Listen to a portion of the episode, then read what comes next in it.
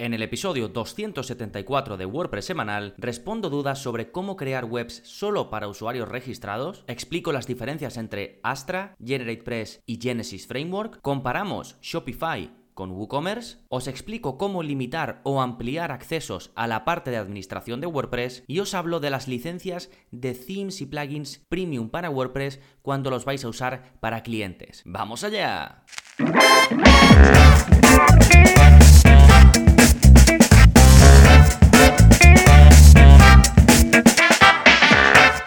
Hola, hola, soy Gonzalo de gonzalonavarro.es y bienvenidos a WordPress Semanal, el podcast en el que aprendes WordPress de principio a fin, porque ya lo sabes, no hay mejor inversión que la de aprender a crear y gestionar tus propias webs con WordPress. Y como siempre te digo en estos episodios de preguntas y respuestas, cuando estás en eso, cuando estás creando webs ya sea para ti o para clientes, es muy habitual que te surjan dudas. Y muchas de ellas me las preguntáis los que estáis suscritos a través del soporte. Así que he recopilado cinco de ellas y las vamos a desgranar, las vamos a comentar en un momentito, pero antes como siempre vamos a ver las novedades. ¿Qué está pasando en gonzalonavarro.es esta semana? Pues por un lado tenéis un nuevo vídeo de la zona código, es el vídeo 224, ya sabéis que saco uno cada semana todos los martes y en él aprendes a modificar a través de código pues el funcionamiento o el aspecto de tu web y no tienes que ser programador, no tienes que saber código, simplemente sigues el vídeo, copias el código que te dejo y lo pegas tal y como te muestro. Y como digo en este vídeo 224, te enseño a sustituir el botón de añadir al carrito, por supuesto en, las webs hechas con WooCommerce, por uno de ver el producto. Esto es para mm, muchas webs que mm, de hecho me lo han preguntado en un par de ocasiones a través del soporte y al final pues me decidí a hacer un vídeo. Y básicamente muchas tiendas online no quieren que mm, cuando alguien está en la tienda, en una página de categoría, no quieren que vayan añadiendo los productos, porque a lo mejor tienen pocos productos, sino quieren que la persona vaya primero a la página donde se explica cómo es el producto en detalle, es decir, a la ficha de producto, a la página de producto. Pero en WooCommerce lo que se muestra es o el botón de comprar o el botón de añadir al carrito. Entonces yo os enseño o bien a que dejéis los dos, el de añadir al carrito acompañado del de ver el producto, o que quitéis, sustituyáis el de añadir al carrito y pongáis uno que lleve a ver el producto. Y le podéis poner el texto que queráis, ir al producto, ver producto, ver más, lo que sea. Y va a llevar a la página individual de cada producto. Es lo que os enseño a hacer en este vídeo de, la zona de código. Como veis está enfocado a WooCommerce. Tengo varios enfocados a WooCommerce. Si vais a gonzalonavarro.es barra código, pues ahí vais a poder filtrar vídeos de CSS, vídeos de PHP, vídeos de JavaScript, vídeos enfocados a WooCommerce vídeos de HTML y también tenéis un buscador em, para que podáis buscar lo que queráis, incluido este vídeo, que de todas maneras os lo voy a dejar enlazado. ¿eh? Todo lo que comente, incluido los enlaces que os recomiende cuando dé respuestas a las preguntas, están en las notas de este episodio y la mejor forma de verlas es ir a la web directamente y lo tenéis fácil porque solo tenéis que ir a gonzalonavarro.es barra 274, 274, que es el número de este episodio. Fantástico, eso en cuanto a los vídeos de la zona código y luego el curso más reciente publicado es el curso de WP Rocket, ya sabéis, es uno de los plugins de optimización del rendimiento de carga o uno de los plugins de caché más populares que hay, así que he sacado un curso para los que lo queráis usar o los que lo uséis, sepáis cómo configurarlo de principio a fin para conseguir que vuestras webs vayan lo más rápido posible. Sí, eso en cuanto a las novedades, vamos ahora con el plugin de la semana, que es un plugin súper, súper, súper nuevo, pero que me parece muy interesante. Se llama Full Screen Galleries. Y este plugin lo que hace es que detecta las imágenes que tienes en cualquier contenido, en una página o en una entrada, y si hay más de tres, automáticamente va a hacer que cuando se haga clic en cualquiera de ellas, esa imagen se abra a pantalla completa y además te permita navegar dándole adelante y, atrás entre todas las imágenes que tengas en ese contenido, en, esa entrada del blog o en esa página en concreto. Lo hace automático, no hay opción, este plugin no tiene opciones, sino que automáticamente le das este funcionamiento. De esta forma te olvidas de crear las galerías, si es que en tu caso las quieres, ¿no? si, si tú no, no trabajas con galerías, este plugin no tiene sentido.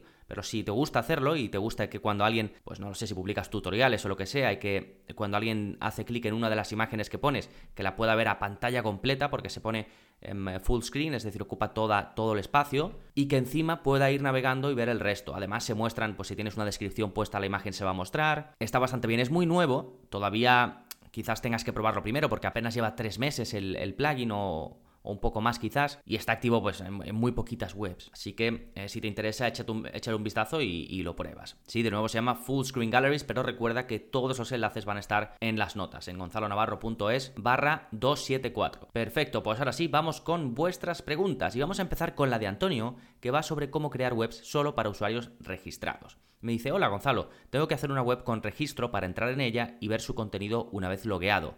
Para el registro el visitante tiene que elegir su usuario y contraseña. ¿Qué plugin me recomiendas? Bueno, em, yo tengo un curso sobre hacer esto, y es el curso de intranet en WordPress, y además lo hago desde una premisa muy, muy lean, muy sencilla. Es decir, lo que hacemos es cerrar el acceso con un plugin que se llama All-in-One Intranet, que os lo dejo enlazado, y luego ya a partir de ahí, dependiendo de lo que tú quieras, por ejemplo, tú quieres que la persona pueda registrarse y pueda introducir su nombre y contraseña. Pues hay una clase en la que os explico eh, cómo hacer esto. Eh, hay otra clase en la que os explico cómo crear un directorio de miembros otra en la que os explico cómo tener perfil para los distintos usuarios que puedan ver sus datos, otra en la que os explico cómo crear un sistema de mensajería entre los miembros, otra cómo restringir contenidos según el nivel de cada usuario, es decir, si es un autor, si es un editor, si es un suscriptor, ¿de acuerdo? Vamos viendo y son cosas independientes, no es que utilizamos un, plugin para todo, sino que dependiendo de lo que necesites, pues tiras de uno o de otro, ¿sí? Realmente en tu caso, utilizando este plugin Em, que te comento, que se llama mm, All-in-One Intranet y que os voy a dejar enlazado por si no queréis ver el curso, simplemente echar un vistazo al plugin, pues después con, añadir cualquier plugin de, de, registro y login, pues lo tendrías, ¿no? Hay más plugins para esto, para este tipo de cosas, de hacer webs cerradas, pero este es el más sencillo porque simplemente la cierra. Es decir,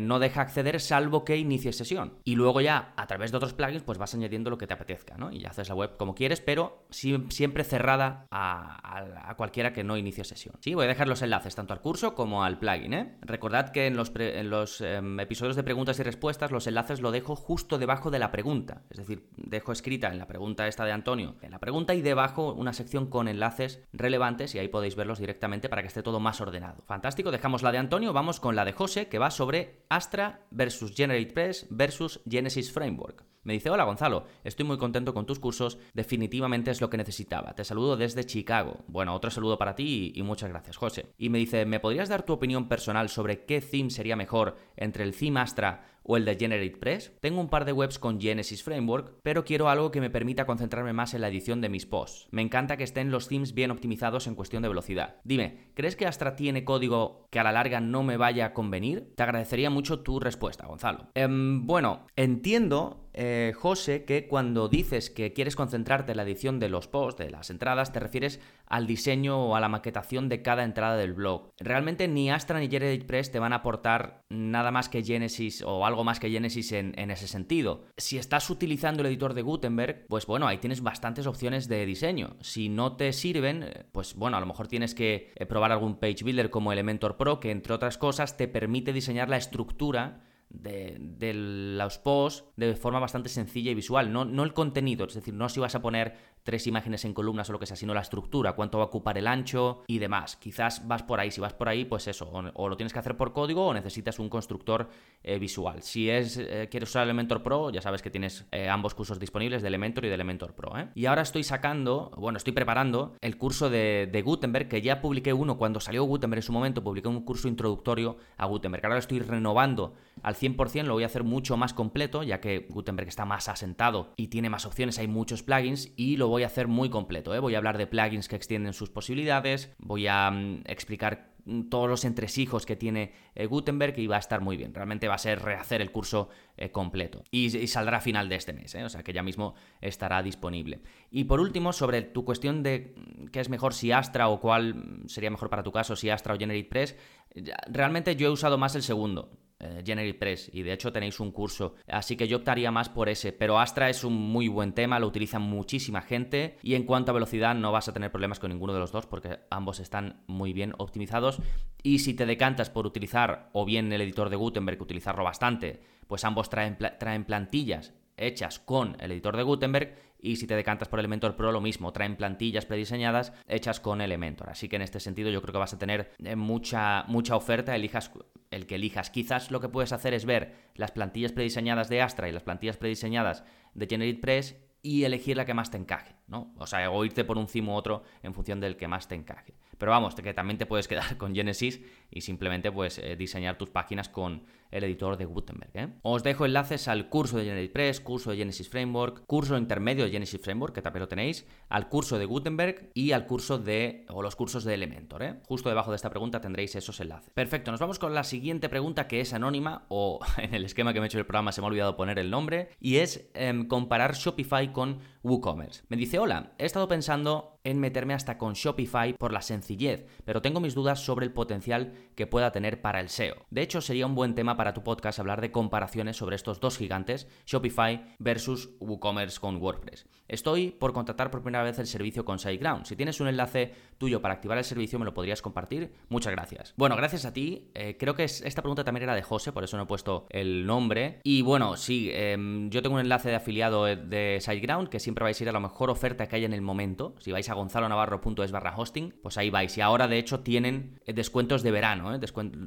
En verano suelen hacer los descuentos más grandes que hacen durante todo el año. Y encima ahora han incluido eh, cosas que habían quitado de los planes más básicos, las han añadido y han puesto más cosas, porque como que la gente se quejó un poco y ahora pues se han dado cuenta, han rectificado y ahora los planes más básicos, el plan más básico está muy muy bien y tiene más opciones de seguridad, más opciones de optimización del rendimiento y velocidad, así que si este verano estáis interesados en contratar un hosting, seguramente sea la mejor opción. ¿eh? Ya sabéis el, que es el que yo uso, así que no, no hablo por hablar. ¿eh? En gonzalonavarro.es barra hosting, como digo, tenéis la mejor oferta del momento en SiteGround. Y sobre Shopify versus WooCommerce, tenéis un, publiqué un episodio completo, ¿eh? el episodio 206, porque no solo José, sino que era em, un poco recurrente en la pregunta ¿no? de cuál era mejor y demás. Y bueno, hago una comparativa eh, primero hago una comparativa rápida entre WooCommerce y Shopify y luego incluso os explico cómo migrar, cómo puedes migrar de Shopify a WooCommerce, o bueno, estoy alternativo, o sea, opciones, ¿no? De cómo podéis hacerlo. Y básicamente en el episodio, bueno, explico que WooCommerce y Shopify son distintas aproximaciones, que tanto una web con WordPress hecha, bueno, WordPress combinada con WooCommerce eso se va a hospedar en tus servidores, es decir, tú tienes el control sobre todos los archivos y puedes modificar lo que quieras. Sin embargo, con Shopify, igual que otros servicios como Wix, como Squarespace, pues son servicios hospedados, no están hospedados por ti, sino que es, estás usando, digamos, su servicio, el servicio de ellos, en este caso Shopify. Es un servicio cerrado que administra el software y los archivos, por supuesto, por ti. No, no tienes ese control, no es todo tuyo. Entonces la principal diferencia es que WooCommerce es más flexible, pero quizás no tan amigable para principiantes, y Shopify pues lo contrario, a lo mejor es más parece más fácil para principiantes pues crear tu tienda online, pero tienes límites estrictos, digamos en control y lo que puedes modificar, ¿no? Y bueno, en el, en el episodio me adentro, tampoco, como tenéis un episodio, tampoco me quiero adentrar mucho más. Esto es solo pues lo que comento al principio, después hablo de razones para usar WooCommerce y no Shopify, también doy los motivos por los que podrías quedarte o empezar con Shopify, y luego las opciones que tienes para migrar desde Shopify a WooCommerce. Es el episodio 206, ya sabéis, gonzalonavarro.es barra 206 y vais directamente, ¿eh? Vale, pues dejamos esta pregunta y nos vamos con la cuarta, que es de Mari Laura y que va sobre limitar o ampliar accesos a la parte de administración de WordPress. Me dice, hola Gonzalo, te quería plantear un pequeño problema que no sé si es posible solucionar. Estoy realizando cartas digitales en un dominio y algún cliente necesita tener acceso aparte de su carta para modificarla, es decir, a una página. A este cliente lo he creado como colaborador para que solo pueda editar en esa página en concreto, pero no quiero que pueda ni siquiera visualizar el resto. Quiero que solo vea a lo que puede acceder y modificar. ¿Hay algún plugin? ¿Hay que hacerlo con código? Un cordial saludo. Bueno, un saludo para ti, Marilaura, y gracias por la pregunta. Y sí, sí, hay un plugin, de hecho, eh, yo lo uso para mis clientes, ¿eh? Se llama Admin Menu Editor. En concreto, mm, para este caso vas a necesitar la versión Pro. Para poder elegir a lo que puede acceder cada usuario a nivel individual, necesitas la versión Pro. En la clase 10 del curso de productividad en WordPress os enseño a utilizar este plugin, su versión gratuita y su versión pro, que de hecho la podéis descargar. De todas maneras, ya sabéis que en mi servicio de activación de licencias, que os lo dejo enlazado, yo os activo la licencia si queréis, porque es un plugin que tengo para poder instalar en tantas webs como quieras, así que me contratáis, accedo a vuestra web, os la instalo, Vamos, os dejo activo la licencia y así tenéis el plugin, la versión Pro para siempre con actualizaciones de por vida. ¿eh? Y este plugin la verdad que es una pasada. Puedes controlar a nivel de detalle todo. Si un, usuario puede, qué puede ver en el panel de administración, a qué tiene acceso, a qué no tiene acceso. Le podrías dejar de hecho el panel sin nada, sin absolutamente nada, que es un poco lo que, lo que tú buscas, ¿no? Así que es el plugin, desde mi punto de vista, es el ideal para lo que necesitas. Yo lo uso para clientes, muchas veces un cliente, por ejemplo, eh, solo quiere pues poder entrar a las entradas y a las páginas y poca cosa más, ¿no? Entonces, o alguno de, ¿no? A lo mejor tengo un cliente que sea un poco más grande y que algunos usuarios pues necesitan tener acceso a ciertas partes, otros a otras, y con esto tenemos control total. ¿eh? Incluso te permite crear widgets, por ejemplo, para el escritorio, widgets personalizados. Entonces yo lo que hago es que, como yo siempre en las webs que entrego, creo vídeos explicando cómo utilizar todo lo que necesitan. Los clientes que lo requieren, que algunos prefieren que no, pero otros prefieren que sí, les pongo directamente en el escritorio de, de su panel de administración les pongo pestañitas, las típicas cajas, ¿no? Que vienen ya eh, con WordPress, pues yo creo cajas personalizadas y ahí les pongo vídeos que yo les he grabado, ¿vale? O un enlace a alguna documentación o lo que sea, ¿no? Esto también he explicado en algún vídeo de la zona código cómo hacerlo por código, ¿eh? Pero con este plugin, ya que si, si ya lo vas a utilizar para controlar los accesos de los usuarios, pues puedes aprovecharlo también y utilizarlo para este tipo de cosas. Y bueno, y un montón de opciones más que como digo vemos en la clase 10 del curso de productividad en WordPress y que os dejo enlazado en los enlaces relevantes debajo de la pregunta 4. Fantástico, vámonos ahora con la última pregunta que es de José Manuel y que va sobre licencias de themes y plugins para clientes. Me dice, buenos días Gonzalo, aquí una duda que siempre me ha rondado la cabeza. Te consulto sobre licencias de themes y plugins de WordPress. Si monto una web con WordPress, por ejemplo con Genesis, con mi licencia de por vida o con otro plugin de pago que está a mi nombre, si esa web se monta en el hosting de un cliente y posteriormente deja de ser cliente, ¿cómo puedo hacer que no usen mi licencia? O incluso que se clonen al WordPress y monten otras webs con mis licencias de pago. Se me ocurre hacerlo todo pero sin poner las licencias. Lo que pasa es que es más engorroso el mantenimiento porque entonces se debe hacer periódicamente a mano por FTP. No sé si sabéis alguna forma de hacerlo que sea más ágil. Gracias por tu ayuda, seguimos. Bueno, gracias a ti, José Manuel. A ver, eh, yo es que aquí tengo una forma de trabajar muy clara. Yo nunca uso mi licencia en las webs de clientes, sino que hago que el cliente lo contrate. De esa manera, pase lo que pase, como tú dices, si en el futuro em, el cliente se va con otra persona que le lleve el mantenimiento o que le haga otra web o que lo que sea, no va a haber problema porque el cliente es 100% dueño de su web, de su software y de todo. Y desde mi punto de vista sí debe serlo. Así que yo no me planteo esto que, tú dices, porque al final es así. Otra cosa es que a lo mejor puedes hacer un poco lo que hago yo, ¿no? Que si tengo licencia eh, de por vida para un determinado software, pues puedo o regalárselo al cliente o eh, facturárselo. Es decir, pues eh, hacerte la web cuesta esto y luego que te active estas licencias que te costarían de forma normal lo que sea, como yo ya las tengo, pues te lo dejo a este precio y se lo cobras, ¿no? Pero más allá de eso, no, se podría plantear de otra forma, al menos no lo veo, porque no, no tiene mucho sentido, ¿vale?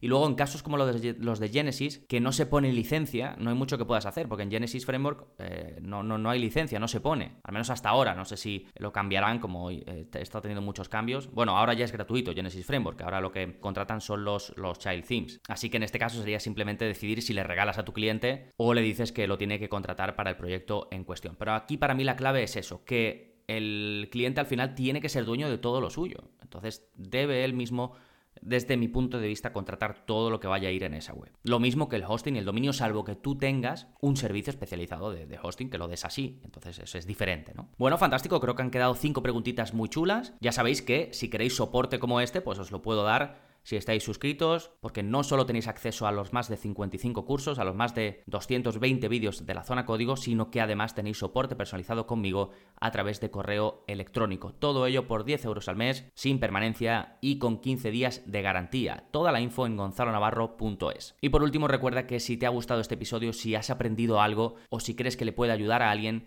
te agradezco como siempre que puedas em, dejar una valoración en Apple Podcast o en cualquier otra plataforma, un comentario, lo que sea, donde lo escuches. Y como digo, si crees que le puede ayudar a alguien, pues si lo compartes, eh, se lo mandas por email o si lo compartes en tus redes o lo que sea, pues también muy agradecido. Así podemos llegar cada vez a más gente. Muchísimas gracias por estar ahí. Nada más por este episodio. Nos seguimos escuchando. Adiós.